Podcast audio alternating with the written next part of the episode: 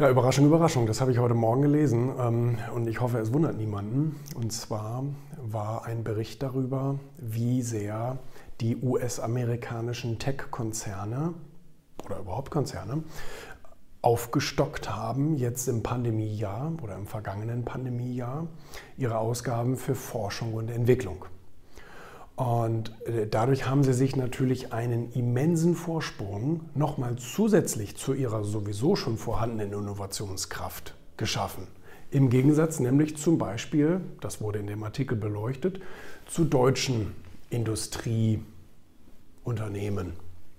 Die sind nämlich eigentlich nur damit beschäftigt, Wunden zu lecken, Gerichtsverfahren zu führen, äh, sich mit Arbeitsgesetzen rumzuärgern. also nichts gegen Arbeitsgesetze, ne? aber ähm, da gibt es eben sehr, sehr viele, sehr, sehr viele bürokratische Hürden mittlerweile, dass man eigentlich kaum irgendwie noch effizient produzieren kann, ähm, ohne dem nächsten Arbeitsgesetz irgendwie entgegenzutreten.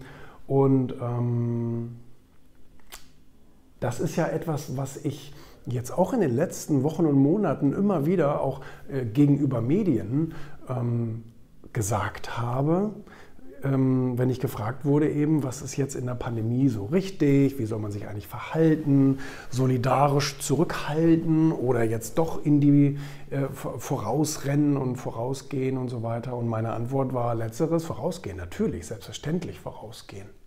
Da muss man definitiv, da habe ich auch ein Buch geschrieben, ähm, gerade in schlechten Zeiten kümmert sich der gute Egoist ja um seine Zukunft ja, und, und, und sein, sein, sein künftiges Wohlbefinden. Ja? Also das ist auch völlig logisch. Jeder, der jetzt sich zurücknimmt und sich jetzt zurückgenommen hat, der erntet vielleicht ein paar nett gemeinte Schulterklopfer von irgendjemandem, aber ähm, hat sich ein Riesenproblem ins Haus geholt. Weil nur wenn du vorangehst, wenn du voranschreitest, wenn du vielleicht auch massiv investierst in schweren Zeiten, ähm, dann geht es dir eben auch morgen und übermorgen noch gut. Und dir und deinem Unternehmen und deinen Produkten. Weil was bringt es denn überhaupt irgendjemandem, wenn du sozusagen dein Unternehmen vor die Hunde gehen lässt? Nützt das deinen Mitarbeitern? Nützt das dir und deiner Familie? Nützt das weiß nicht, ähm, dem Staat? Nützt es dem Staat, wenn möglichst viele Unternehmen pleite machen? Also ich glaube, auf keine dieser Fragen ist die Antwort ja. Ähm, wie gesagt, es mag irgendwelche anderen Opfer geben, die sagen, danke, dass du dich mit uns solidarisierst und dich jetzt auch mal ein bisschen zurücknimmst und mal ein bisschen die Fresse hältst und ein bisschen weniger machst und deine Leute mal zu Hause lässt und bla bla bla. Nein, nein, die Antwort ist nein, es hilft niemandem. Und ähm, das ist etwas, was ich jetzt, und, und, und das bestätigen solche Artikel dann wieder. Ne, dass dann die Amerikaner sagen, nö, wieso was? Wir haben richtig Gas gegeben bei Investments, wir haben geforscht, wir haben neue Produkte entwickelt, wir haben die Leute hier antanzen lassen und haben gesagt, los, arbeiten. Wir wollen neue Produkte erfinden. Punkt.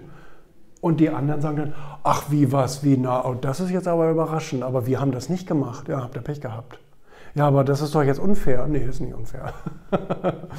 und das ist so geil. Also ich, ähm, ich finde es ja, also ne, da fallen dann einige Leute wirklich aus allen Wolken und sagen, das kann ja wohl nicht wahr sein. Die blöden, bösen Amis wieder. Über die Chinesen brauchen wir gar nicht erst reden. Ne? Oh, die Chinesen, die haben richtig, ähm, mag man ja halten von ihnen, was, sie, was man will. Ne?